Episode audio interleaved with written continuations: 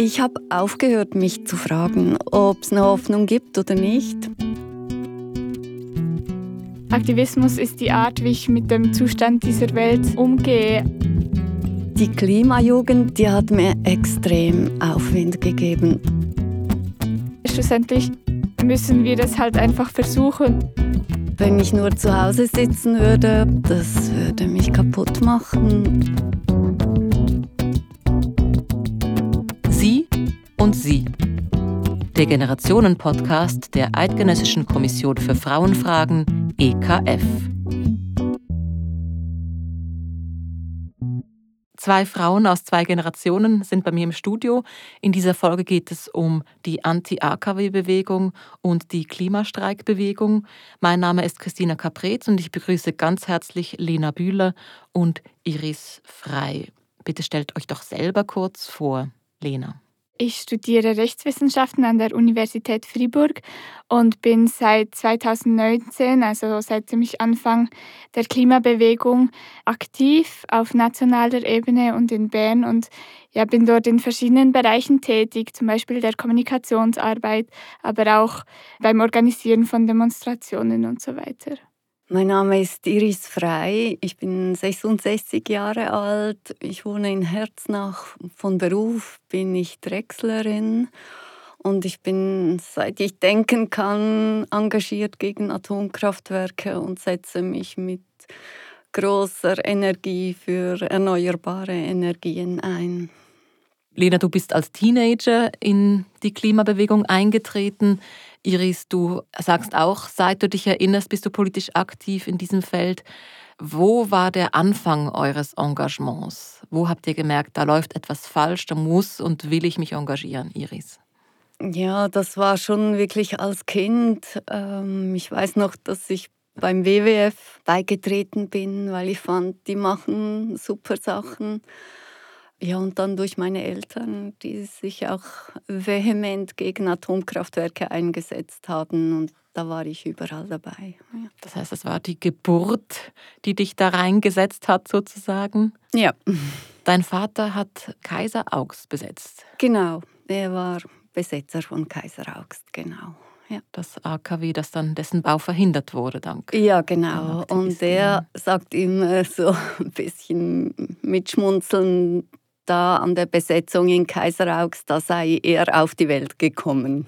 Wie meint er das? Ja, dass er gemerkt hat, wie es läuft und dass man sich wehren muss. Aber auch welche Kraft eine solche Bewegung haben kann wahrscheinlich. Ja, damals noch nicht, ja. Das hat noch eine Zeit gedauert, bis das dann klar wurde, dass Kaiseraugst nicht gebaut wird. Das hat gedauert. Lena, auch bei dir ein sehr frühes Engagement. Was hat dir den Ärmel reingezogen? War das auch durch die Familie geprägt? Ein Stück weit ja. Also vor allem mein Vater hat die Klimakrise immer wieder thematisiert, aber gleichzeitig habe ich wenig gesehen, was meine Rolle in dieser ganzen Thematik ist. Also ich habe nie wirklich darüber nachgedacht, mich selber zu engagieren, bis ich dann das Video des ersten Klimastreiks in Zürich sah und die Rede von Greta Thunberg an der Klimakonferenz. Und da habe ich irgendwie plötzlich gemerkt, dass das jetzt ein Moment sein kann, wo ich irgendwie auch meinen Platz in dieser ganzen Bewegung finden kann. Und so bin ich dann an die ersten Sitzungen gegangen und wurde da so eigentlich so reingezogen in diese Bewegung. Und seit dann ja, kann ich es mir nicht mehr vorstellen, nicht politisch aktiv zu sein. Du warst damals im Gymnasium. Und wie war das an deiner Schule? Warst du da allein oder wart ihr eine ganze Gruppe? Ziemlich schnell hat sich eine größere Gruppe gebildet, die zusammen vorbereitet hat, dass wir zusammen nach Bern fahren. Wir sind ein Gymnasium ein bisschen außerhalb ähm, von Bern gewesen. Wir haben zusammen Transparente gemalt, wir haben mit der Schulleitung gesprochen. Also es hat sich ziemlich bald doch eine größere Gruppe von Menschen formiert, die zusammen da aktiv wurde. Und auch in meiner Klasse sind wir zeitweise fast alle zusammen zum Steig gefahren. Cool. Wie geht's dir, wenn du das hörst, Iris? Ja, ich finde es toll. Ich finde es toll. Ja. Bei mir war es so, dass ich ähm, an einer Großkundgebung war in Gösgen. Da hat eine Frau eine Rede gehalten und gesagt, sie sucht noch Leute für eine Aktion mit Pferd und Wagen durch die Schweiz. und dass wir dann einen Film zeigen würden in den Gemeinden und sie suchen noch jemand, der mit Pferden umgehen kann. Und ich bin mit einem Pferd zur Schule geritten früher und da fand ich, das ist genau das, was ich suche und habe mich sofort gemeldet und bin dann zweimal eine Saison von April bis Oktober mit Pferd und Wagen durch die Schweiz gezogen und wir haben überall in den Ortschaften Film gezeigt. Leben mit der Atomenergie, Fragezeichen hieß dieser Film und mit der Bevölkerung diskutiert. Mit Ross und Wagen, das klingt schon auch weiter zurück als äh, 1977, 78, als diese Aktion stattfand. Warum gerade so unterwegs? Das weiß ich auch nicht. Und du warst da für die Rösser zuständig? Also wir hatten nur ein Pferd. Und zuerst war ich nur für das Pferd da. Ich war eher ein scheues Mädchen und habe mich nicht so getraut, so vor Publikum etwas zu sagen. Und dann so nach etwa zwei Monaten fand der Kollege, ich soll doch bitte auch mal den Mund aufmachen und was sagen und die Einführung machen, uns vorstellen und so. Ja, und von da an ging es dann so ein bisschen. ja. Hat das viel Mut gebraucht? Ja, doch, das hat sehr viel Mut gebraucht damals, ja. Und was waren die Reaktionen? Tipptopp, niemand hat es gemerkt, dass ich so scheu war. also die Diskussionen waren immer super, sehr interessant und ich glaube, das hat wirklich vielen Leuten unsere Seite auch aufgezeigt und wir hätten ja die Abstimmung fast gewonnen. Also es war wirklich sehr, sehr knapp. Also sprichst du jetzt von der Anti-Atom-Initiative, da gab es ja mehrere. Ja. 1979 war die erste Abstimmung. Ja, genau. Ich glaube, das war die, die wir fast gewonnen hatten. Diese Ross- und Wagentour war, um Abstimmungswerbung zu machen. Genau. Ja. Mhm. ja. Lena, du hast gesagt, du bist im Kommunikationsteam des Klimastreiks. War das für dich auch ein Thema, Reden in der Öffentlichkeit? Also ich bin tatsächlich auch eine sehr scheue Person, habe ich das Gefühl. Und ich habe schon auch Zeit gebraucht, um mich irgendwie wohlzufühlen in dieser Bewegung, wo doch viele auch ein bisschen älter waren oder schon viel mehr politische Erfahrung hatten. Aber ich habe gleichzeitig gerne Medienmitteilungen geschrieben und, und einfach mit Texten und Sprache und so weiter gearbeitet. Und es hat auch Leute gebraucht, die dort aktiv sind. Und deswegen ist es aber auch ein bisschen zufällig, dass ich genau dort gelandet bin. Du hast mittlerweile aber auch schon mehrfach Interviews gegeben. Bist du da immer sehr nervös vorher? Hm, eigentlich nicht wirklich, weil ich es doch meistens noch so interessant finde. Man ist irgendwie im Dialog mit Personen, aber es ist nicht etwas, das ich jetzt unbedingt gerne mache, sondern es ist mehr ein, ein Mittel zum Zweck und ich sehe die Notwendigkeit, dass man kommunizieren muss, dass man die Anliegen irgendwie verbreiten muss und deswegen ist es wie für mich sehr naheliegend, dass das viele Personen braucht, die dort aktiv sind. Also wenn das für euch beide jetzt nicht eurem Naturell, dem ersten Impuls entspricht, was ist das, was euch total begeistert in den Bewegungen, wo ihr aktiv seid? Iris, du bist ja auch bis heute noch dabei. Wo blüht ihr auf mit eurem Charakter? Bei mir ist es nicht so eine Begeisterung, es ist mehr ein innerer Drang irgendwie. Ich glaube, wenn ich nur zu Hause sitzen würde und das erlebe, was jetzt läuft und nichts tun kann, das würde mich kaputt machen. Und so, ja, habe ich das Gefühl, was äh, Kluges zu tun und fühle mich umgeben mit Leuten, die gleich fühlen wie ich. Es ist mehr so ein Trost oder eine Geborgenheit. So. Ja, ich glaube, mir geht es ähnlich. Also es ist wie Aktivismus ist die Art, wie ich mit dem Zustand dieser Welt umgehe. Also ich habe es gemerkt, dass ich in der Prüfungsphase weniger machen konnte. Das hat sich so ein bisschen unvollständig wie angefühlt. Du studierst Jus genau. in Fribourg, ja. Ja, das war ziemlich so eine intensive Phase und man hat gleichzeitig all diese Nachrichten von der ganzen Welt erhalten, wie irgendwie von Dürren, von Hunger, Perioden oder, oder Hitzewellen gehört und dann gleichzeitig so das Gefühl zu haben, nichts zu machen, das geht irgendwie nicht mit meinem Gewissen zusammen. Deswegen ist es wie so eine Notwendigkeit, die ich sehe und ich habe eine gewisse Dissonanz, wenn ich einfach untätig wäre. Deswegen ist es mehr so aus innerer Überzeugung. Und gleichzeitig dann all diese Leute, die zusammenkommen und denen es ähnlich geht, das gibt natürlich eine wahnsinnig schöne Gemeinschaft auch. Man hört, euch bewegt das Gleiche. Es sind aber auch zwei ganz unterschiedliche Zeiten, in denen ihr aktiv seid oder wart, jedenfalls die Anfänge deines Engagements. Ich möchte ein bisschen auf diese beiden historischen Kontexte auch schauen.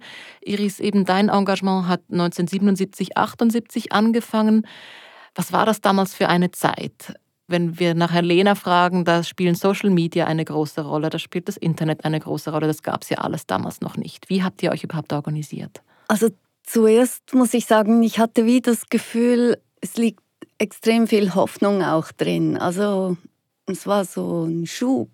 Für mich war auch klar, mit erneuerbaren Energien lässt sich die Atomenergie ersetzen und ich wollte das den Leuten zeigen und schaut mal, so geht's und wir hatten einen Sonnenkollektor dabei, da konnten sich die Leute die Finger verbrennen und nachher später mit, ähm, ich war ja ein paar Jahre später nochmal unterwegs, aber da mit einem Land Rover, das mit Flüssiggas betrieben war und einem Wohnwagen und auf dem waren Solarzellen und ein Windrad und ein Sonnenkollektor. Und wir hatten ein Radio dabei, der direkt mit äh, Photovoltaik betrieben war. Also wenn man die Hand auf die Solarzelle hielt, dann lief der Radio nicht und wenn man die Hand wegnahm, dann lief der Radio wieder. Organisiert haben wir uns, dass jemand mit dem Fahrrad ein paar Dörfer vorausfuhr ähm, und dort in die Restaurants ging und einen Saal mietete und dann gerade ein Plakat oder mehrere Plakate ausfüllte und die aufhing. Ja, nachher zurückfuhr zum Wagen und äh, Flugblätter stempelte. Wir hatten so ein Stempelset, wo man einsetzen konnte, wo genau der Ort ist, wo die nächste Filmvorführung stattfindet. Und dann haben wir Flugblätter verteilt, stundenlang, stundenlang mit den Leuten geredet. Und für mich war das ganz toll, so diese ähm, Zweiergespräche auf der Straße. Ja. Lena, kommt dir das fremd vor oder vertraut, was du da von Iris hörst? Also das mit den Flugblättern kommt mir noch vertraut vor, nur dass ich es weniger gerne, gerne mache. Also Flyen tun wir natürlich immer noch vor Demonstrationen und so weiter. Aber ich glaube, so unser Hauptaktivismus hat sich schon in den digitalen Raum verlegt. Also dort ist der Ort, wo wir wirklich die Menschen erreichen und wo wir auch mit sehr wenig Aufwand sehr viele Menschen erreichen können. Ich glaube, was auch anders ist, dass wir sehr global vernetzt sind. Also seit Anfang an standen wir eigentlich wöchentlich im Kontakt mit Personen aus ganz, ganz Europa und sogar der ganzen Welt, die auch Klimastreiks organisierten. Und ich denke, das ist vor allem ähm, der große Unterschied. Auch durch Corona hat sich eigentlich das nochmals verstärkt. Also als wir dann uns gar nicht mehr physisch treffen konnten, sind wir nur noch über den digitalen Raum im Kontakt gewesen. Und ich glaube, so hat sich der Aktivismus ein bisschen äh, ja, in den digitalen Raum verlegt. Umgekehrt habt ihr ja auch eigentlich eure Kraft am Anfang vor Corona durch die Straße entwickelt. Also wirklich durch Sichtbarkeit auf der Straße, durch Schule, schwänzen, nicht zur Schule gehen und äh, auf die Straße gehen. Das ist ja oder war zumindest vor Corona ein sehr wichtiger Teil eurer Aktivität, das auch zu spüren. Genau, und ich glaube, das kann man auch nicht wirklich ersetzen. Also wir haben das versucht, irgendwie neue Aktionsformen zu finden. Es gab irgendwie ganz große Zoom-Calls oder dann, dass alle Bilder auf Social Media gepostet haben mit dem Demoplakat, anstatt auf die Straße zu gehen.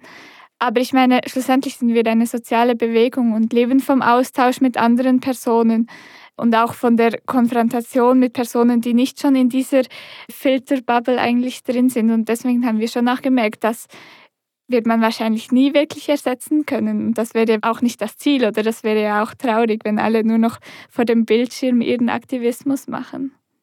Stichwort Konfrontation mit anderen Meinungen.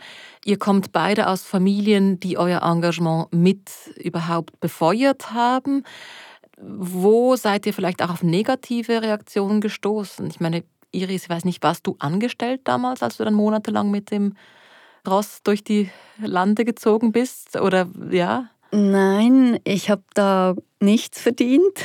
Ähm, wir haben jeweils eine Spendenbüchse aufgestellt und am Schluss des Abends den Leuten gesagt, wir sind auf eine Spende angewiesen und wir durften ein Getränk pro Abend trinken aus dieser Spendenbüchse und haben auch das Essen also ganz einfaches Essen aus der Spendenbüchse finanziert und schlafen konnten wir im Wagen. Ja. Ich frage darum, weil du mir im Vorfeld deinen Lebenslauf geschickt hast und dort steht, du seist in dieser Zeit als Sekretärin hättest du gearbeitet. Da stelle ich mir vor, die Sekretärin geht eines Tages zum Chef und sagt, ich gehe jetzt mit Ross und Wagen ein paar Monate weg. Da hat er wahrscheinlich nicht so Freude, aber das ist wahrscheinlich ein Klischee. Ich weiß gar nicht mehr genau, wann was war, aber wahrscheinlich habe ich dann gekündigt und das war nicht vereinbar mit einem bürgerlichen Leben.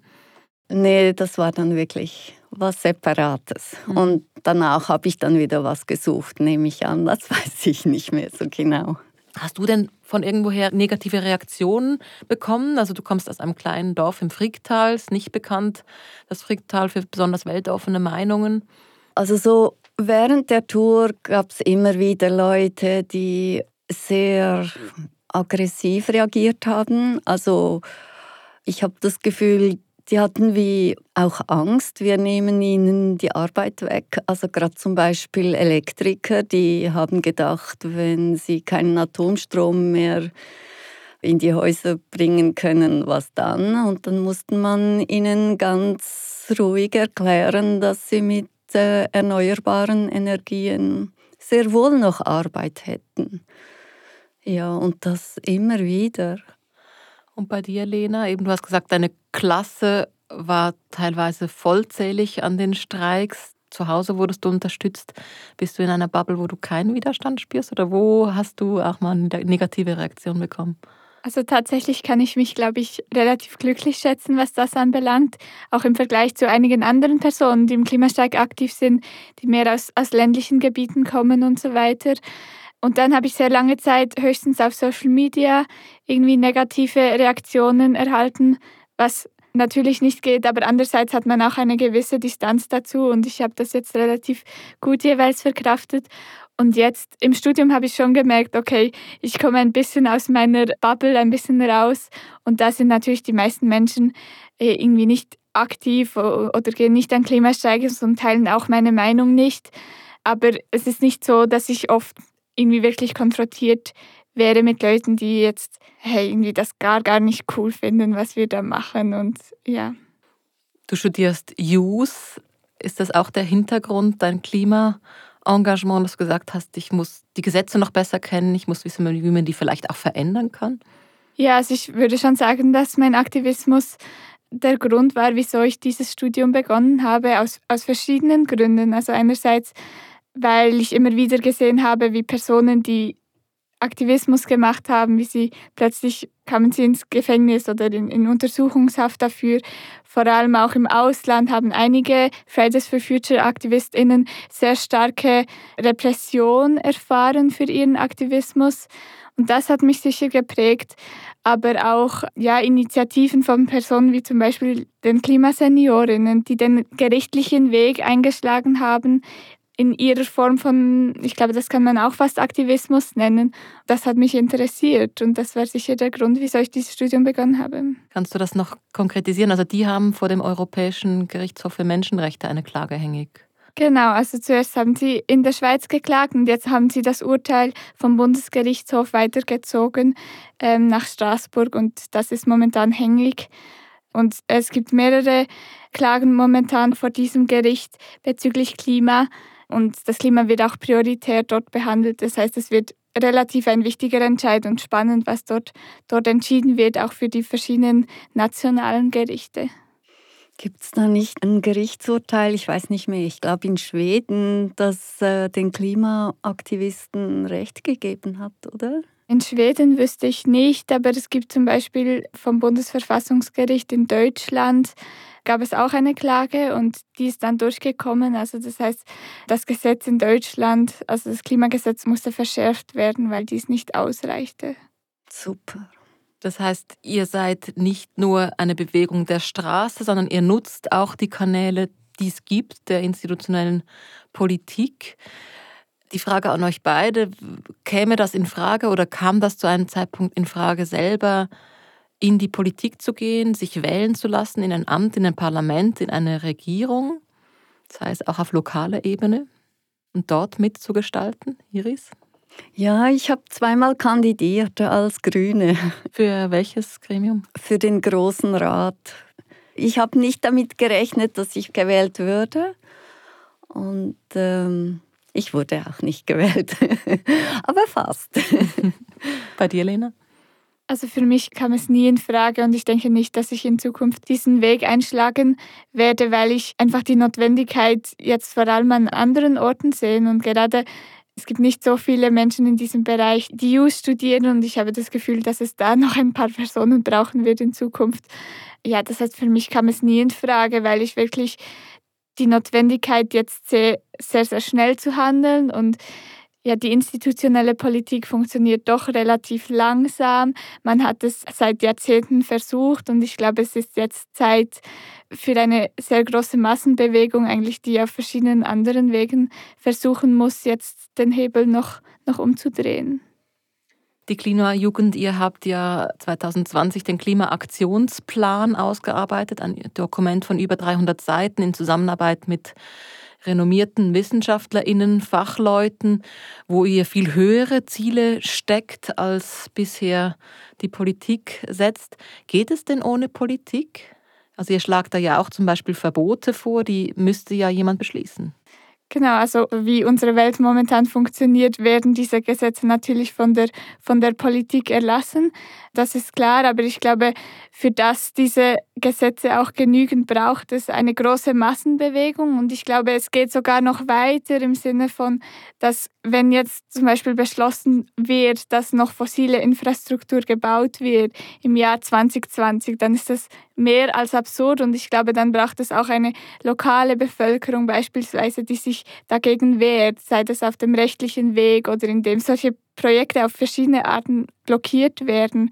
Das heißt, es geht dann doch nicht nur über die Institutionen, sondern die Personen haben vielleicht manchmal mehr Macht, indem sie ihre Körper einsetzen, irgendwie gegen Dinge anzugehen. Also das hat man ja auch bei der Anti-AKW-Bewegung gesehen, dass das funktionieren kann. Du nix, Iris? Ja, und ähm, ich habe auch ein tiefes Bedürfnis, mich zu entschuldigen bei dir, Lena, und bei der Jugend. Ich finde es ganz schlimm, dass wir, also unsere Generationen, dass wir euch so eine Welt hinterlassen, die so schlimm aussieht und dass wir es nicht geschafft haben alle Atomkraftwerke stillzulegen, erneuerbare Energien zu fördern, dass ihr immer noch mit Klimaproblemen euch herumschlagen müsst und wir es nicht geschafft haben, so viel Windenergie aufzubauen und Dächer, die Strom produzieren. Ja, Entschuldigung, wir haben es nicht geschafft.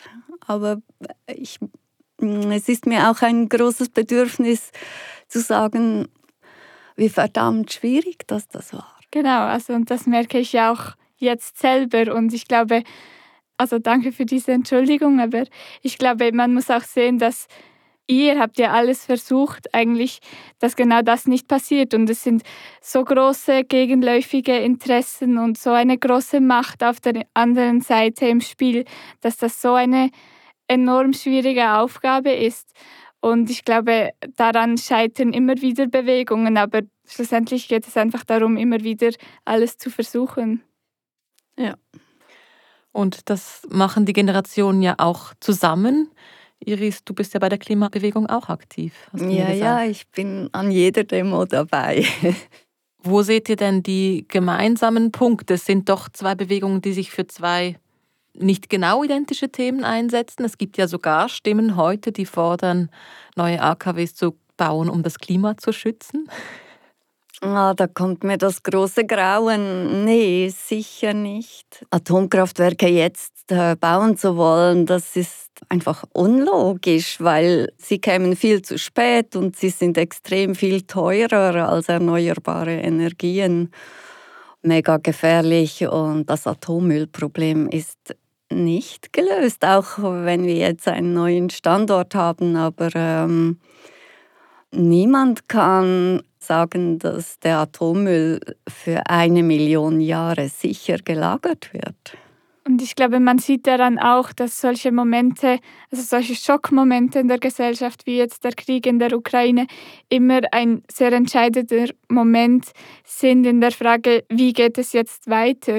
Und das wird momentan einfach sehr strategisch klug ausgenutzt von, von diesen Personen. Also nicht nur im Bereich AKW, sondern auch Gas und Öl. Also dass wir jetzt darüber diskutieren oder dass es eigentlich beschlossene Sache ist, dass wir Gas- und Ölkraftwerke in der, in der Schweiz bauen, ist, ist total absurd und es zeigt auf, in diesen Momenten muss man einfach als Bewegung oder als Interessensgruppe wahnsinnig schnell reagieren, weil sonst kommt die Gegenseite mit ihren ja dann doch sehr absurden Forderungen einfach durch. Ja, und da muss man auch immer wieder betonen, dass äh, von Betznau kommen die Brennelemente aus Russland. Also ja, und im Moment ist das Energieproblem auch ausgelöst, weil in Frankreich ganz viele Atomkraftwerke stillgelegt werden mussten, weil sie nicht sicher sind.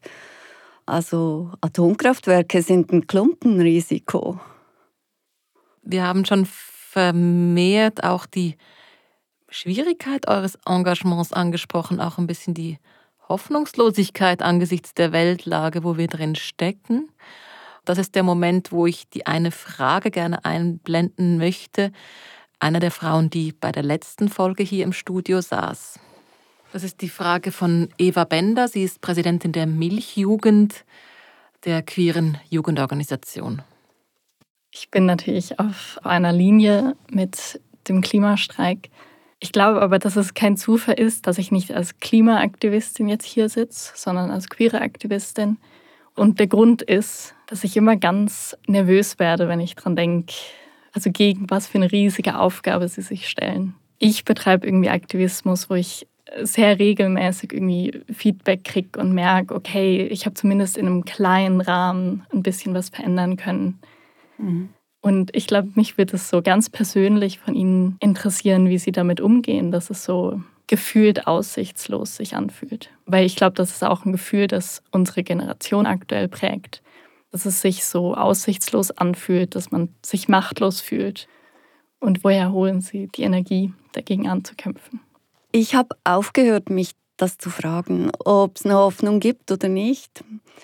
Ich habe entschieden, dass das Energievergeudung ist, dass ich einfach nur mache, was ich für richtig halte, dass ich für mich gerade stehen kann und sagen kann, ich habe alles versucht und vorwärts gehe und also die Klimajugend, die hat mir extrem Aufwind gegeben und dafür möchte ich mich ganz, ganz herzlich bedanken. Also ich war wirklich, ja, ich hatte Mühe, meine Hoffnung noch oben zu behalten und dann kam die Klimajugend und ich fand, wow, danke, danke, danke, wow.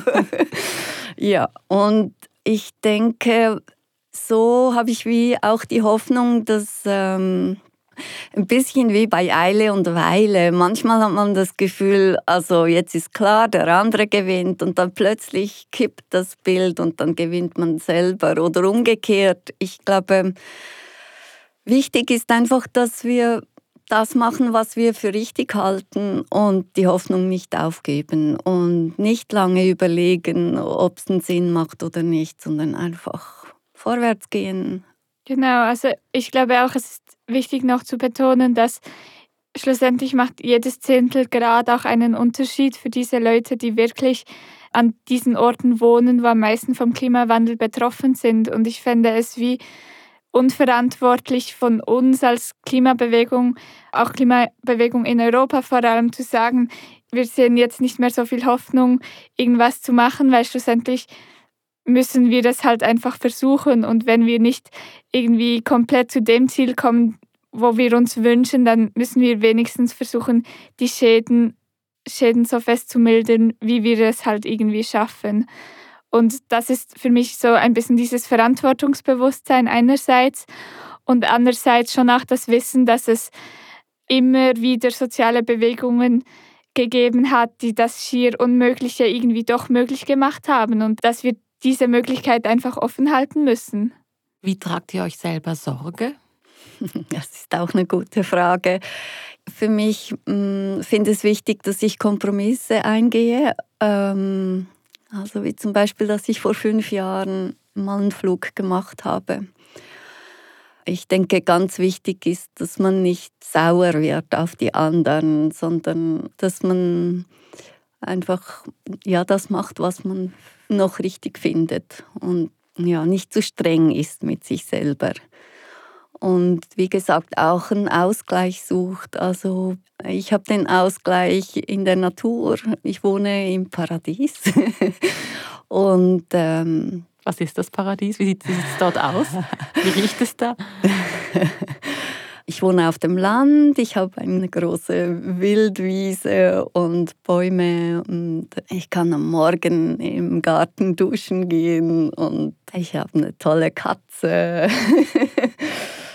genau, und also ich suche mir die Projekte, die ich mache, jetzt ein bisschen sorgfältiger aus als auch schon. Also ich habe nicht mehr das Bedürfnis, irgendwie in jeder Arbeitsgruppe und in jedem Projekt dabei zu sein, sondern ich, ich schaue, wo meine Ressourcen wie am besten investiert sind oder wo braucht es diese Kompetenzen, die ich jetzt noch am ehesten mitbringen kann. Ich glaube, das habe ich vor allem gemacht aufgrund des Studiums dann, weil während dem Gymnasium hatte ich schon noch ein bisschen Zeit, so überall meine Finger im Spiel zu haben. Und sonst auch einfach der Austausch, wie auch im privaten Kreis mit anderen Klimaaktivistinnen, nach der Sitzung mal noch privat zusammen etwas unternehmen und so weiter. Ihr habt ja, Lena, auf eurer Website, habe ich gesehen, eine Care-Bibliothek. Das hat mich sehr beeindruckt. Also das hieß da Tipps, wie, wie man den Aktivismus gesund und nachhaltig gestalten kann.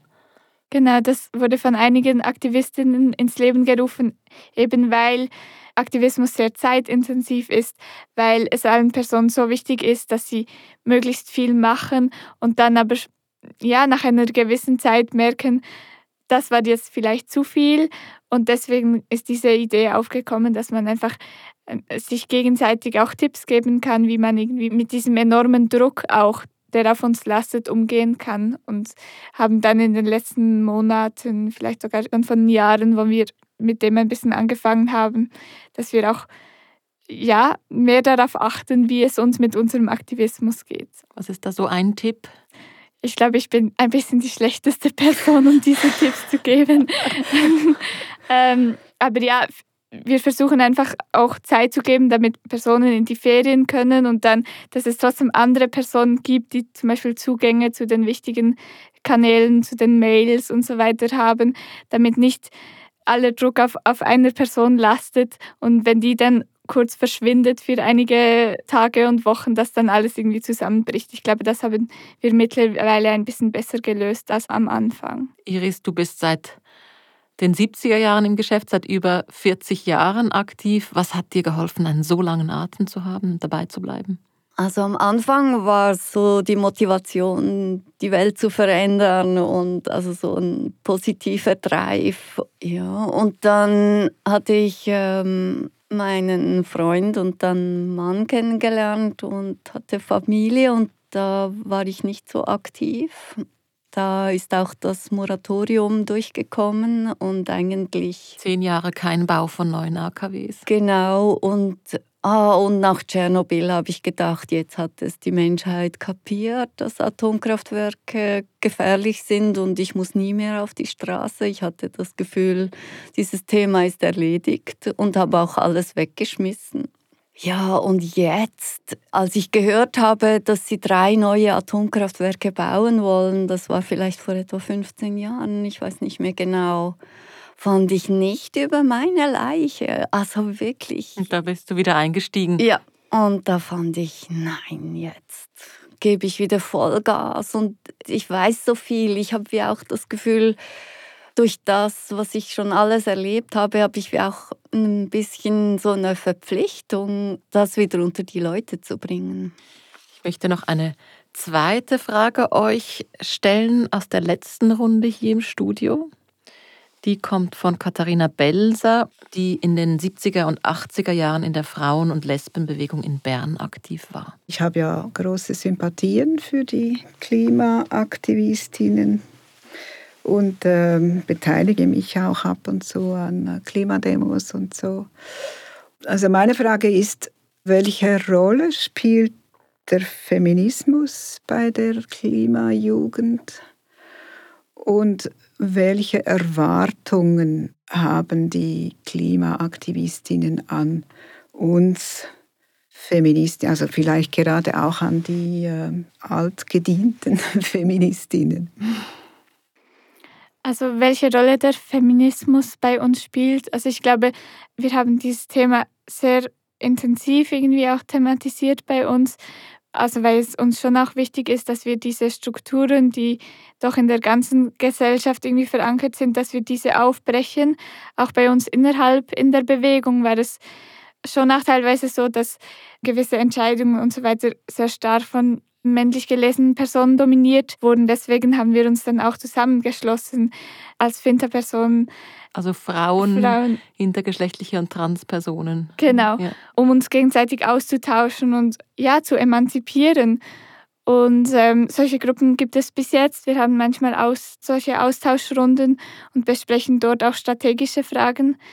Und ich glaube, unser Wunsch wäre schon, dass wir uns mehr auch noch mit der feministischen Bewegung und, und anderen Bewegungen zusammenschließen können, weil schlussendlich braucht es, glaube ich, so eine vereinte Gruppierung von verschiedenen Personen, um gegen diese ja, verschiedenen Krisen, die auch zusammenhängen, gegen diese ankämpfen zu können.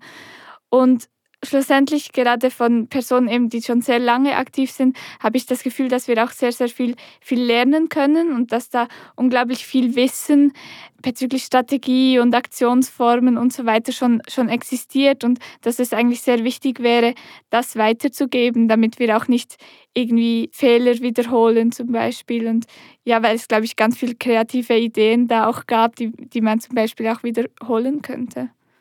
Iris, wie war das in den 70er und 80er Jahren? War da die Anti-AKW-Bewegung feministisch oder mit Feminismus verbunden? Also es war sehr männerdominiert. Ich finde es ganz schwierig darauf zu antworten, weil ich wie merke, dass ich oft Sachen gar nicht gemerkt habe, dass das diskriminierend ist, weil ich so aufgewachsen bin irgendwie.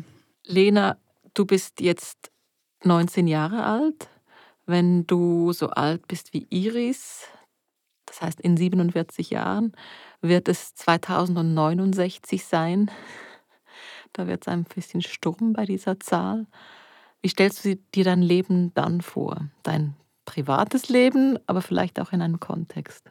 Mm, das ist eine sehr schwierige Frage. Meine Idealvorstellung wäre, ähm, dass wir dann auf einem Planeten wohnen, der noch intakt ist, dass wir mehr Grünflächen hätten, keine Autos, überall irgendwie Solarpanels auf dem Dach, dass wir auch weniger Energie konsumieren, dass wir generell weniger konsumieren als Gesellschaft, dass wir vielleicht weniger arbeiten. Und privat, ja, dass ich in einer Gemeinschaft wohne mit Menschen, die die irgendwie ähnlich denken, vielleicht sogar mit äh, Klimaaktivistinnen. Aber sicher, dass ich keine Klimaaktivistin mehr sein muss. Und das wäre, glaube ich, mir noch so wichtig. Äh, wie realistisch das Ganze ist, hm, wahrscheinlich eher weniger. Aber ich glaube, das ist ja eine Motivation, dass man jetzt noch aktiv ist, dass man für so eine Utopie auch einstehen kann. Ich glaube, manchmal darf man ein bisschen träumen. Ich finde es ganz wichtig, dass wir Visionen kreieren und die schönen Visionen auch. Also am, liebsten finde ich, ich möchte ein Buch lesen, in dem steht oder einen Film angucken, wo das Leben, das wir uns beide erträumen, dass das so gezeigt wird in, mit seiner wunderbaren Seite. Und ich glaube, das wäre so wichtig, dass man den Leuten nicht sagt, ähm, die Energiewende ist, da müsst ihr verzichten und verzichten und verzichten und kalt duschen und weiß nicht was, sondern dass man sagt, hey, dann können wir wieder auf der Straße spielen, dann haben wir äh, Sonnenenergie auf den Dächern, ja, und es ist ein wunderschönes Leben. Das ist ein wunderschönes Schlusswort.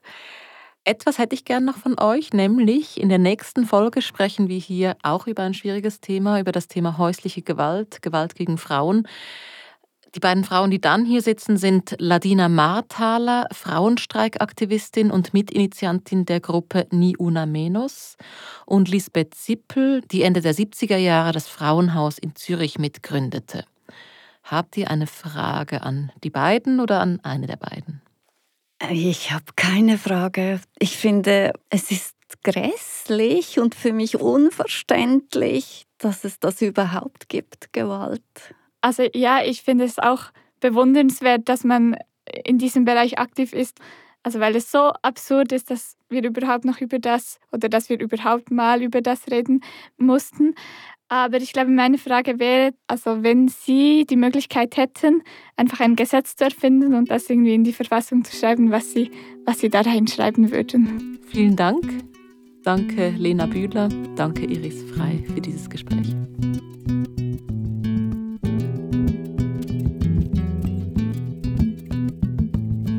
Das war Sie und Sie, der Generationen-Podcast der Eidgenössischen Kommission für Frauenfragen EKF mit Lena Bühler und Iris Frei. Produktion und Moderation Christina Caprez, Mischung und Sounddesign Christina Baron.